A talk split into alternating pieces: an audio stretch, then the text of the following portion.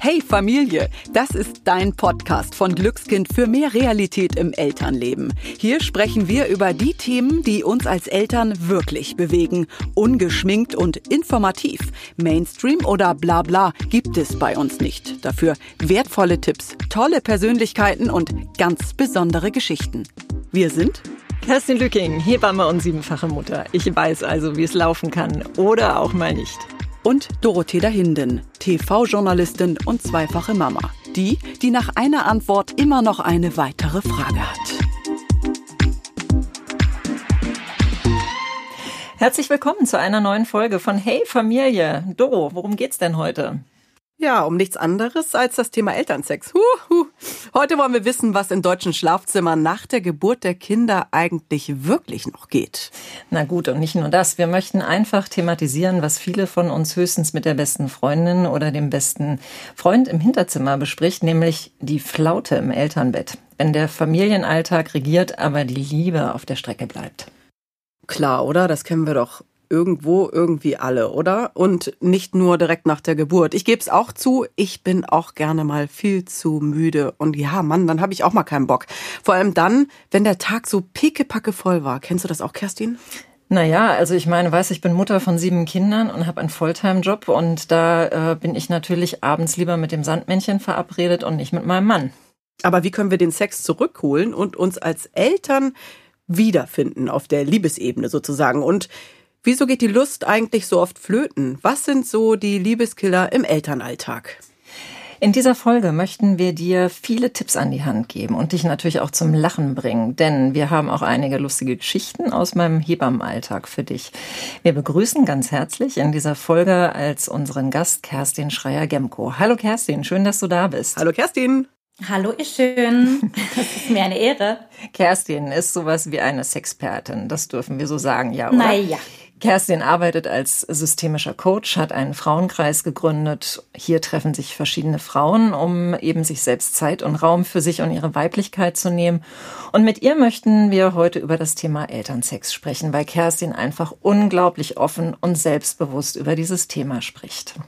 Das tust du schon, Kerstin, oder? Wie würdest du dich da jetzt selbst einschätzen? Ich finde immer, du bist schon offener als andere. Ja, ich versuche eher ein bisschen mich zurückzuhalten. Sagen wir so, das ist mein Lernfeld, weil ähm, ja, Thema Sex ist irgendwie mein Lieblingsthema. Ich fürchte, seit ich 14 bin. Und wie kommt das? Naja, so Liebe, Sex und Zärtlichkeit, ne? Das war so zum ersten Mal, so wurde das präsent und ich finde es immer noch sehr, sehr spannend und es macht einfach Laune. Also es macht ja nicht nur Laune, es zu tun, sondern auch darüber zu sprechen. Das stimmt. Und ich finde auch, wir sollten viel öfter darüber sprechen. Ähm, bei uns ist das ja auch manchmal so ein bisschen noch schambehaftet, das Thema. Oder Sex, hihi, das bespreche ich am besten wirklich nur mit der besten Freundin im Hinterzimmer. Oder wie ist da so euer Eindruck? Ja, das ist ja auch immer das Problem. Also diese Kommunikationslosigkeit, besonders zwischen, zwischen Paaren, wenn wir nicht rausrücken mit unseren Wünschen. Und das ist eben ein großes Lernfeld, sich da gemeinsam auf den Weg zu machen. Was kannst du dir denn vorstellen? Was sind denn oder was könnten die Gründe dafür sein, dass man äh, nicht richtig kommuniziert? Ähm, ja, also Thema Scham und Schuld. Sicherlich ist sehr entscheidend, wie wir aufgewachsen sind, wie wir selber in das Thema reingerutscht sind mit Sexualität. Also wie wurde das im Elternhaus vorgelebt? Durfte das sein oder war es so behaftet von tausend Tabus und oh Gott, oh Gott und bloß nichts sagen und bloß nichts mitkriegen? Oder hatten wir Eltern und ein Umfeld oder Vorbilder, die uns eingeladen haben, ganz, ganz frei und offen damit zu sein? Dann stelle ich mir das so vor, dass du doch relativ offen erzogen wurdest, oder? Ja, Mama sei Dank. Absolut.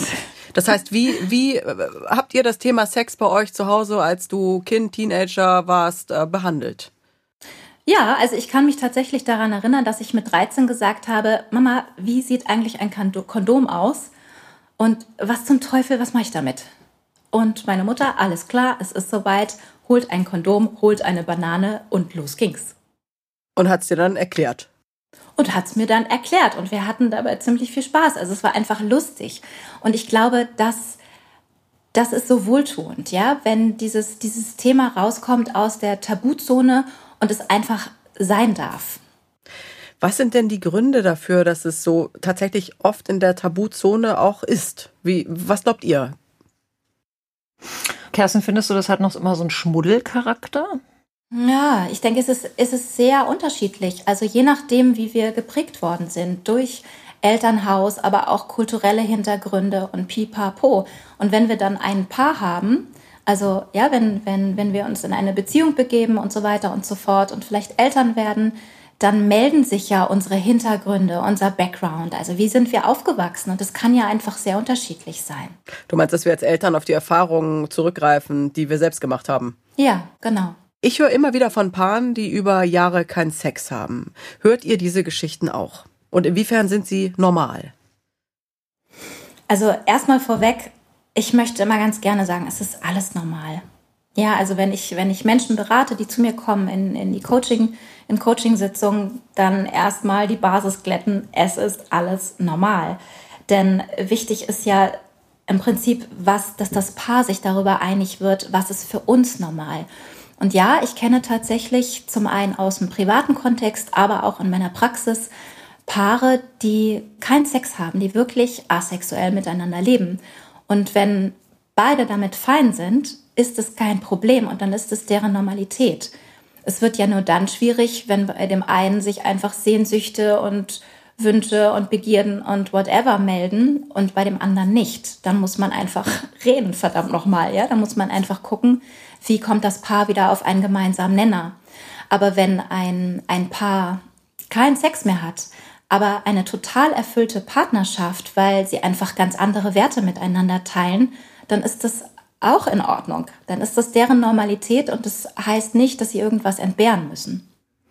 Also ich kenne das auch äh, tatsächlich doch von ähm, vielen Paaren, ja, also jetzt nicht vielleicht über Jahre, aber zumindest über ein Jahr keinen Sex äh, zu haben und insbesondere dann, wenn die Frauen stillen, weil nämlich das Prolaktin, also unser Milchbildungshormon, der absolute Lustkiller sein kann und ähm, dann, wenn letztendlich sich die Hormone wieder zurechtruckeln, dann kommt auch die Lust wieder. Hast du davon auch gehört, Kerstin?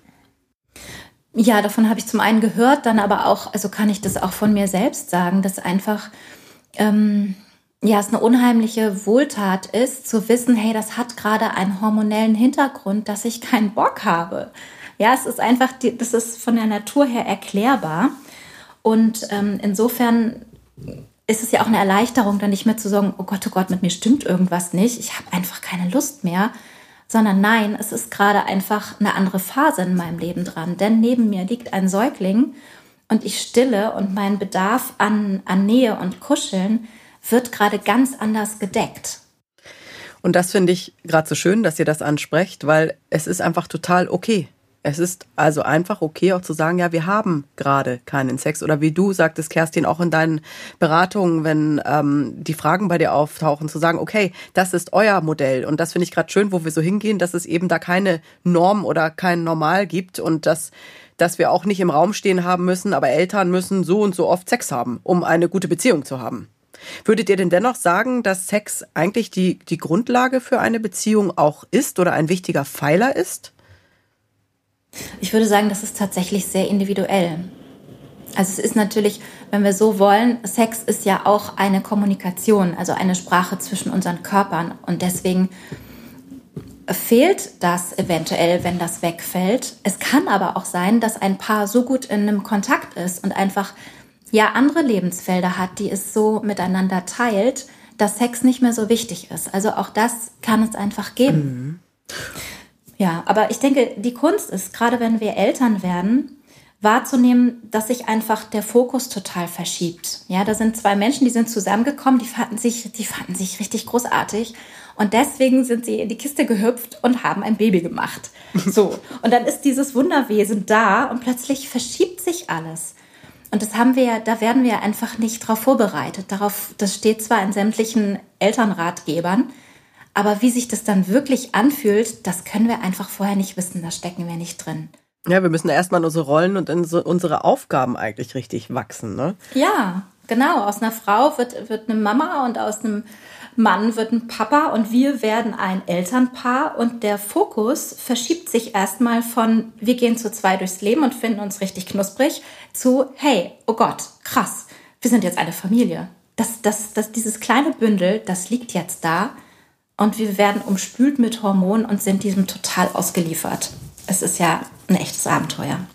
Auf jeden Fall. Vielleicht können wir dann direkt mal zu sprechen kommen, noch einen Schritt zurückgehen. Sex in der Schwangerschaft. Da entstehen ja ganz oft schon so, wie ich das aus Gesprächen auch weiß, die ersten, sind da die ersten Hemmungen oder Hemmschwellen einfach da. Kerstin, was kannst du erzählen so aus deinen Nachsorgen, Schwangere?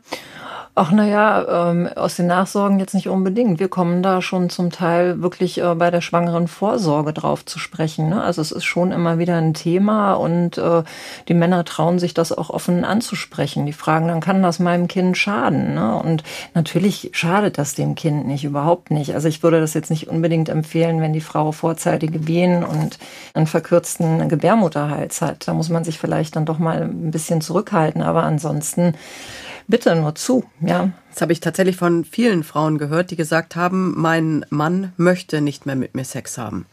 Ja, also ich meine, eine Frau verändert sich ja auch. Also du wirst dicker, fülliger, ne? hast ein paar Fettpölsterchen mehr. Und das finde ich ist auch manchmal, ich finde das ein bisschen gemein, ja, wenn man so als Frau nicht mehr dem Idealbild äh, des eigenen Mannes äh, entspricht. Ne? Also Hat das ich, echt damit zu tun? Ja, okay. Ja, doch, also ne, die Männer finden ihre Frauen zum Teil echt unattraktiv. Und ich meine, ja, ich meine, das gehört nun mal dazu zum Schwangersein. Wir verändern uns und das ist sehr unfair, das nicht äh, zu akzeptieren. Das hatte ich bisher auch noch nicht gehört. Also ich kenne es eher in dem Sinne, er kann einfach nicht mehr. Eben das, was du eben angesprochen hast, dass, dass viele Sorge haben, irgendwie äh, dem Kind weh zu tun nee, oder nicht so. Nur das. das ist, ist tatsächlich auch was hängt mit der Attraktivität zusammen. Kennst du das auch, Kerstin, so aus deinen Gesprächen und aus deinen Erfahrungen heraus? Mm, nee, kenne ich tatsächlich nicht. Also das ist mir nicht begegnet, aber ich glaube, das ist auch einfach ein Unterschied, ob ich jetzt tagtäglich mit schwangeren Frauen zu tun habe oder eben nicht. Und ich kenne aber ähm, diesen Respekt beim, beim Mann mit seiner Frau zu schlafen, wenn sie schwanger ist, aus Angst davor, dem Kind einfach weh mhm. zu tun und einfach, dass die Vorstellung komisch ist. Also ich sage, red jetzt mal Tacheles, ja, da unten reinzugehen und so nah eventuell beim Köpfchen zu sein vom Baby. Also diese, diese Nähe dazu. Und das ist, glaube ich, schon, das macht ja was mit uns gedanklich. Also Sex ist, ist geil, macht Spaß und so weiter und so fort. Aber wir kommen da ja in einen ganz anderen Bereich. Da ist plötzlich ein Baby drin. Ja, plötzlich hast du Liebe zu dritt, oder? Ne? Ja. Sozusagen. Ja, genau. es gibt ja auch das Thema Sex als Geburtseinleitung. Kerstin, bringt das wirklich was? Also ich kann mich noch daran erinnern, dass als ich ein paar Tage drüber war, wirklich meine Frauenärztin zu mir gesagt hat, so Frau da hinten, jetzt Hose runter. Und ich stand da wirklich schamesrot und dachte, what? Wie bitte? Also, Na gut. Ja. Also ich meine, das ist natürlich, das läuft schon so ein bisschen unter Hebammen-Tipp, ne? wenn eine Frau über einen Geburtstermin geht und uns dann fragt, na, was können wir denn jetzt machen, damit es hier mal losgeht? Natürlich sagen wir immer Sex, ja, weil im Sperma sind einfach Prostaglandine enthalten und die können tatsächlich Wehen auslösen. Gibt es wirklich Erfahrungen Erfahrungswerte, ob das funktioniert? Also, um ehrlich zu sein, es gibt bestimmt irgendwelche Studien, aber ich habe sie heute nicht im Köfferchen parat. Also meine persönliche Feldforschung hat ergeben, ja, es bringt was. Okay. Also von daher nur zu. Okay. Und dann kommt ja die Geburt.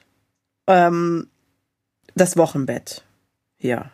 Da ist ja, sind wir auch erstmal mit anderen Dingen eigentlich beschäftigt als naja, also ich meine, das Wochenbett ist ja äh, die Phase, wo wir uns letztendlich äh, regenerieren und wo Wunden einfach auch heilen sollen und dürfen und müssen.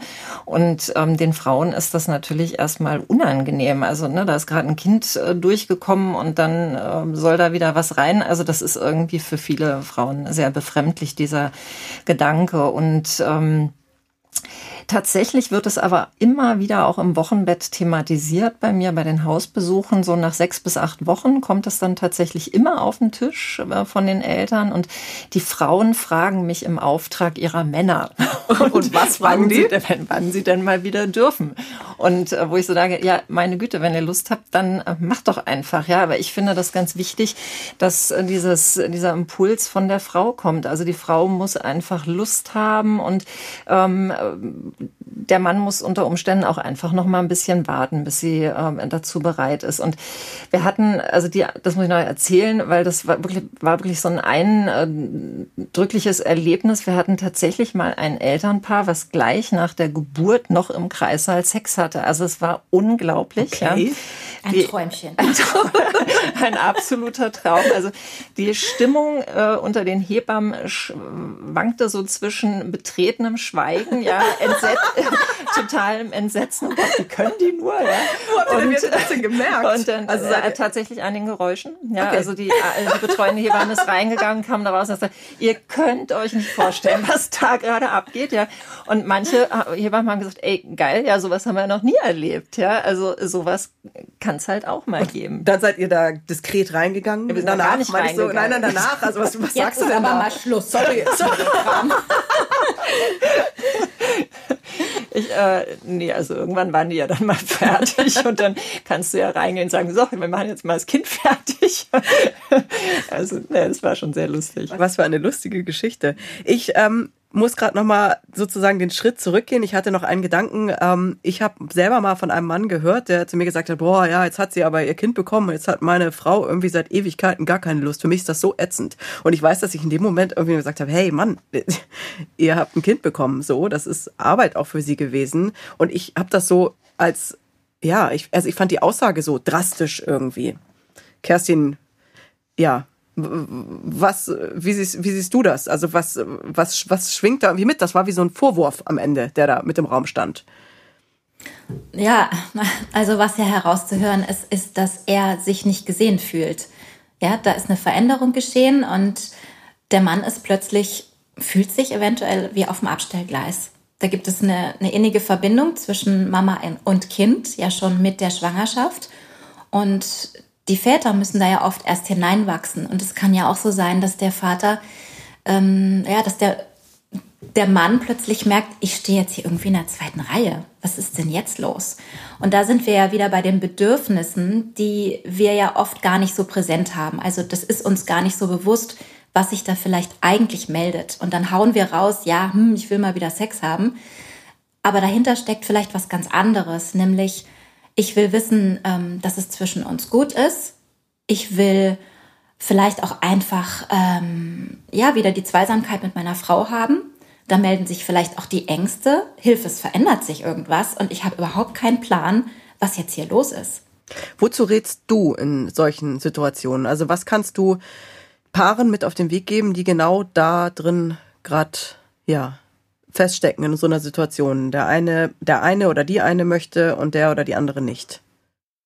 Ja, sich wirklich Raum schaffen, um miteinander zu reden. Und das kann, das kann einfach dauern, bis, also das ist einfach so eine Übungssache, so miteinander sprechen zu können, dass wir wirklich sagen, was, was ist denn jetzt? Was ist denn gerade bei mir? Wie fühle ich mich denn? Viele Menschen haben das einfach gar nicht, sind es, bei denen ist es nicht geläufig, sich damit auseinanderzusetzen.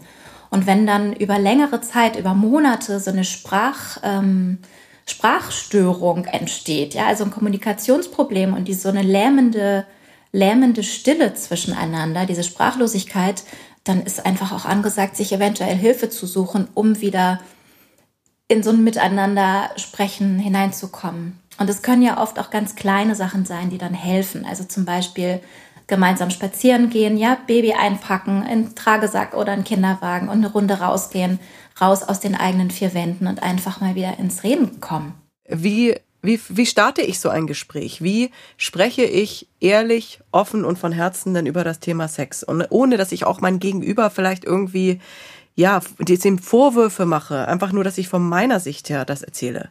Ja, du sprichst es schon an. Im Prinzip geht es ja darum, dass wir von uns ausgehen, dass wir sagen, ich fühle mich so und so. Ne? Nicht dieses, du machst dies, du tust das und das macht mit mir das und das, sondern dann sind wir schon wieder in, in so einer Verdrehung, in so, in so einer Streitigkeit drin, sondern einfach zu sagen, kannst du mir bitte zuhören, hast du ein offenes Ohr für mich und dann zu sagen, mir geht es gerade so und so damit, so dass der andere auch wirklich wahrnehmen kann, ich lehne ich lehn dich jetzt nicht ab damit, mit dem, was jetzt ist, aber ich fühle mich halt gerade so und so. Also es geht, es ist ein bisschen wie beim Dolmetschen. Es geht um eine Übersetzung. Was, was ist eigentlich gerade los? Mhm. Und dass ich mir dann auch die andere Seite anhöre. Ja, genau. Ja, das, es ist eine sehr, das ist eine sehr schöne Übung. Ne? Das mache ich auch mit, mit den Paaren, die zu mir in die Praxis kommen, dass ich wirklich sage, so jetzt hat zehn Minuten jeder Zeit, zehn Minuten Raum, um von sich zu erzählen. Und dann ist es wirklich Übungssache, das, denn das haben wir nicht gelernt, dass wir nicht gleich mit diesen ganzen, mit dem Wumms an Beschuldigungen auf den anderen zurumpeln, sondern bei uns bleiben und zu sagen, und ich fühle mich gerade so und da geht es mir so und so weiter und so fort. Und der andere wirklich nur wahrnimmt und nur zuhört. Kerstin, was sind denn so die äh, klassischen Probleme zwischen Elternpaaren, die dir immer wieder über den Weg laufen? Also ich äh, höre viel Übermüdung, überarbeitet, aber was hörst du denn so? Ja, also ich kann vor allen Dingen auch aus eigener Erfahrung sagen, dieser Alltag, ja, dieser Alltag mit Kindern, der ist ja einfach unsexy. Sagen wir es mal so, wie es ist. Wir sind plötzlich konfrontiert, also nicht nur, aber wir sind konfrontiert mit einer Vielzahl an funktionalen Dingen. Wir sind plötzlich in neuen Rollen. Die müssen wir erstmal, da müssen wir erstmal reinwachsen. Das dauert. Dann haben wir einen enormen Stresspegel. Es gibt unheimlich viel zu erledigen. Ähm, wir haben mit Übermüdung zu tun. Wir haben damit zu tun, dass wir uns vielleicht selber nicht mehr im eigenen Körper zu Hause fühlen. Auch das braucht Zeit. Du meinst zum Beispiel, wenn, wenn ähm, Mütter nach der Geburt einfach mit ihrem Körper zu kämpfen haben, sei es das Gewicht oder einfach, ja, vielleicht Dehnungsstreifen und Co. Wir haben uns verändert und fühlen uns nicht mehr so attraktiv? Ja, absolut. Also mein Bauch ist nach meiner Zwillingsschwangerschaft nie wieder der gleiche gewesen, wie er vorher war. Ja, als ich meine Zwillinge zur Welt gebracht habe, da war ich gerade mal 25. Ich hatte vorher einen sogenannten Hip-Hop-Bauch. Ja, ich hatte wirklich ein Sixpack und war einfach schnurdünn. Und danach hatte ich, oh Wunder, überschüssige Haut. Und der Bauch hat sich verändert. Und damit musste ich auch erstmal gucken, wie fühle ich mich damit wohl? Das, das war ein Weg hin zu einem neuen, ja, zu einem neuen guten Gefühl zu mir selbst. Wie hast du das Gefühl zu dir selbst dann wieder bekommen? Ja, gute Frage. Das ist ja jetzt schon eine ganze Weile her. Meine Zwillinge sind mittlerweile 17,5.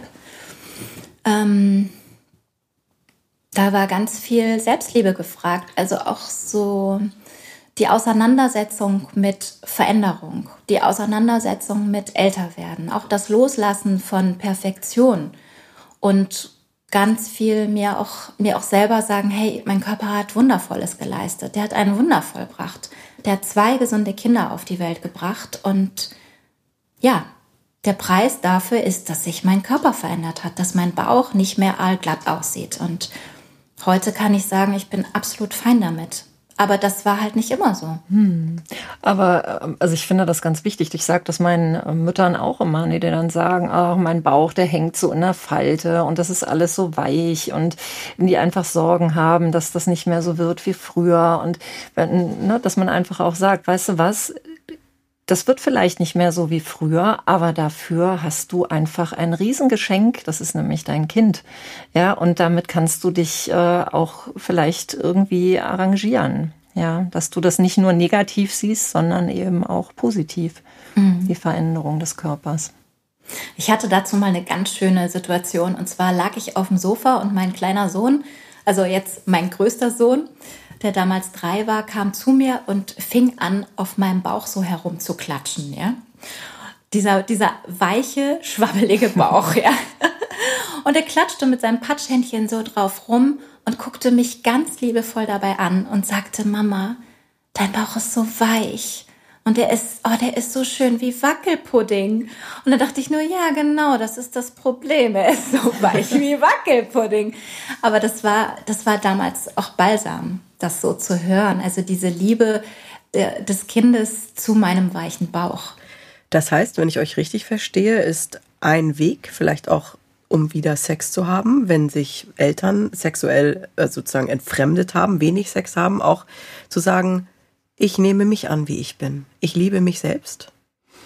Auf jeden Fall. Und vor allen Dingen, dass man vielleicht auch anfängt, so kleine Rituale für sich zu entwickeln. Also ähm, ich finde das auch mal ganz schön, wenn man, äh, das hört sich jetzt vielleicht ein bisschen komisch an, aber wenn man sich zum Sex verabredet und wenn man sich vielleicht mal den Tag über nicht sieht und abends macht man sich schick wie zum ersten Date. So, und dann ist man ja schon so ein bisschen aufgeregt und man freut sich und es knistert schon so wieder ein bisschen.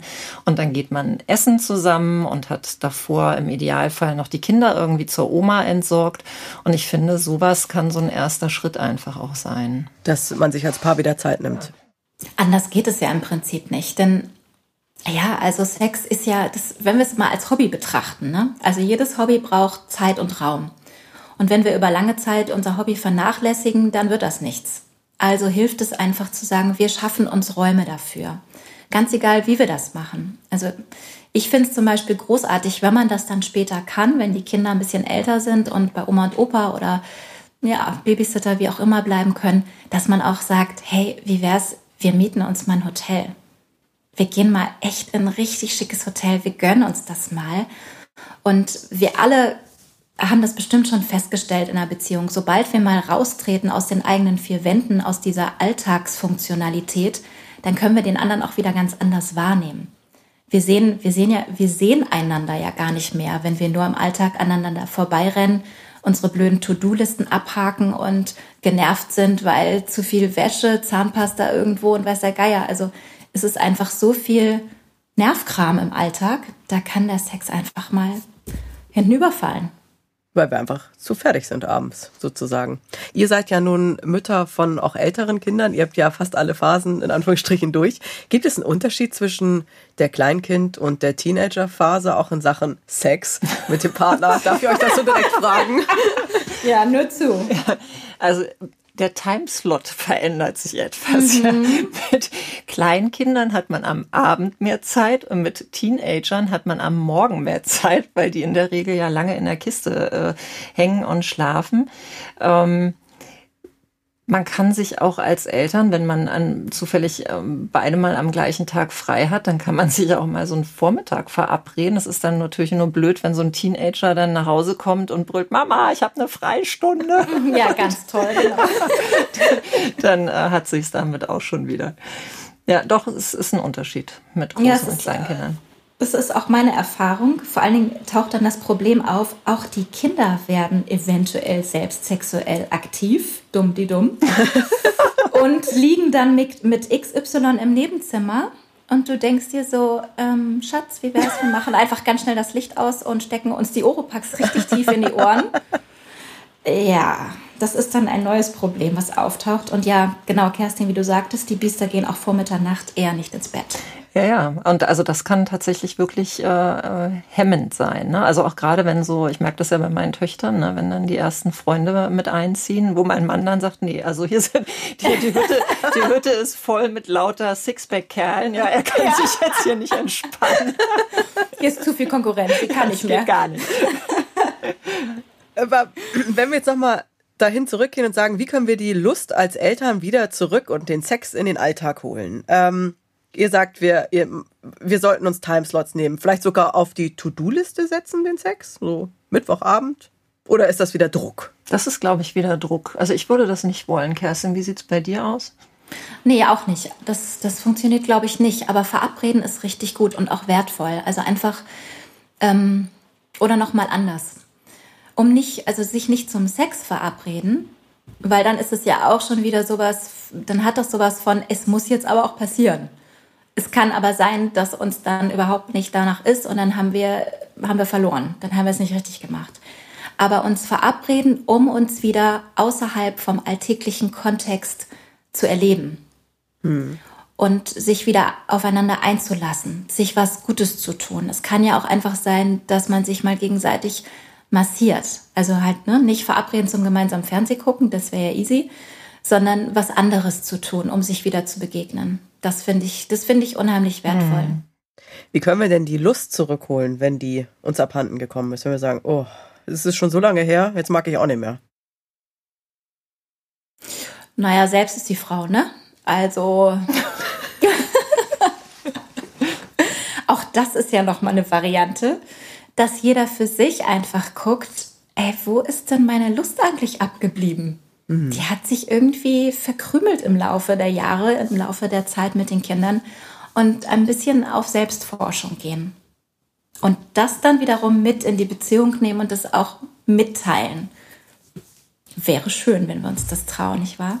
Das heißt, geht dann genauso über sexuelle Bedürfnisse. Sagst du auch ganz klar, Kerstin, redet drüber. Ja, absolut. Ja, weil na, nur was man verdrängt, drängt. Also wenn jetzt einer äh, wirklich die ganze Zeit Sexfantasien hat und es nie mitteilt und nie bekommt, was er sich eigentlich total ersehnt, dann wird das auf längere Sicht zu einer Frustration führen und sich vielleicht ganz anders ausdrücken in der Beziehung. Ja, also dann haben wir vielleicht Konflikte und wir schnallen gar nicht, wo die herkommen. Und die kommen eventuell daher, dass sich, dass sich einer seine Bedürfnisse die ganze Zeit abklemmt und sich einfach nicht traut, dazu zu stehen und zu sagen, ja, ich hätte Lust, das und das mal zu erleben. Und dann halt zu gucken, wie kann ich das in die Beziehung kriegen. Oder auch andersrum zu sagen, Schatz, ich möchte einfach nicht immer sonntagsabends um 20 Uhr Sex haben. Wir müssen das ändern. Also das auch auszusprechen. Ja klar, natürlich, genau. Und in dem Moment, wo wir uns trauen, sowas anzusprechen, dann passiert ja schon wieder was in der Paardynamik, ne? Kerstin, was meinst du, woher kommt dieses Bild, Männer haben immer Bock, Frauen nicht? Das stimmt doch so gar nicht. Ne? Also auch äh, Frauen ähm, haben oder können immer Lust haben, nur der Mann nicht. Was meinst du denn, was steckt dahinter? Es sind ja nicht immer nur die, die Hormone, die dann irgendwann auch beim Mann abfallen. Das Testosteron verliert ja so ein bisschen an Manneskraft, sage ich jetzt mal. Also ich kann es nicht bestätigen. Okay. Ich, ich kann es einfach nicht bestätigen und auch nicht aus, dem, aus den Kreisen, in denen ich so unterwegs bin. Ich glaube, das ist tatsächlich ein sehr medial geprägtes Bild mhm. vom Mann. Der Mann hat immer Bock, der Mann kann immer und so weiter und so fort. Ich glaube, in der Realität sieht das oft anders aus. Denn, ähm, also was ja zusammengehört, ist Entspannung und Lust.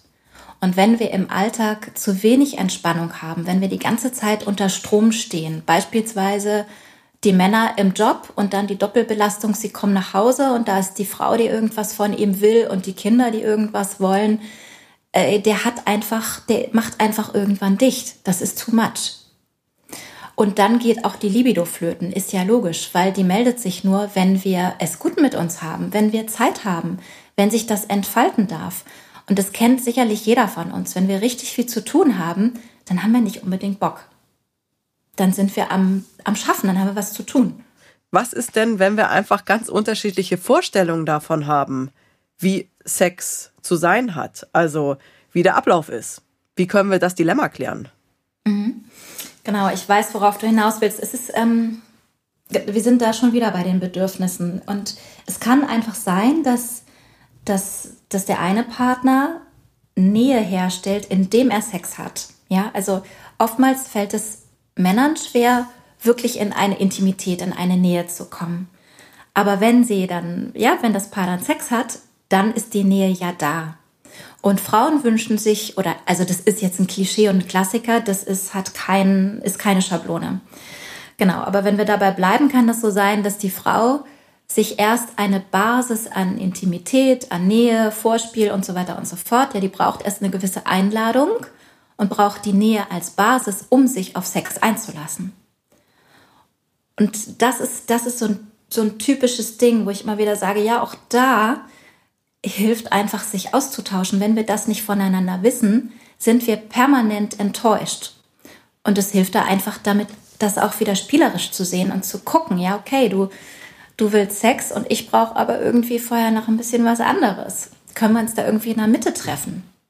Und das sind ja sicherlich auch so Tipps, die genauso ähm, für gleichgeschlechtliche Beziehungen wirklich gelten. Ne? Also äh, ja, natürlich, ja. das ist universell. Genau.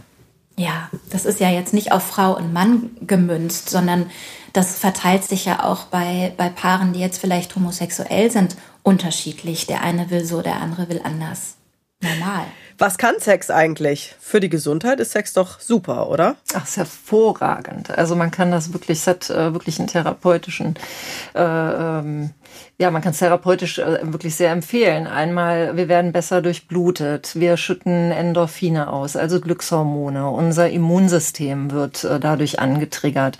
Also es sind eigentlich Sachen, die eher positiv äh, auf uns wirken, auf unseren Körper hilft bei Einschlafstörungen, genau. ja. löst Ver Verspannungskopfschmerzen.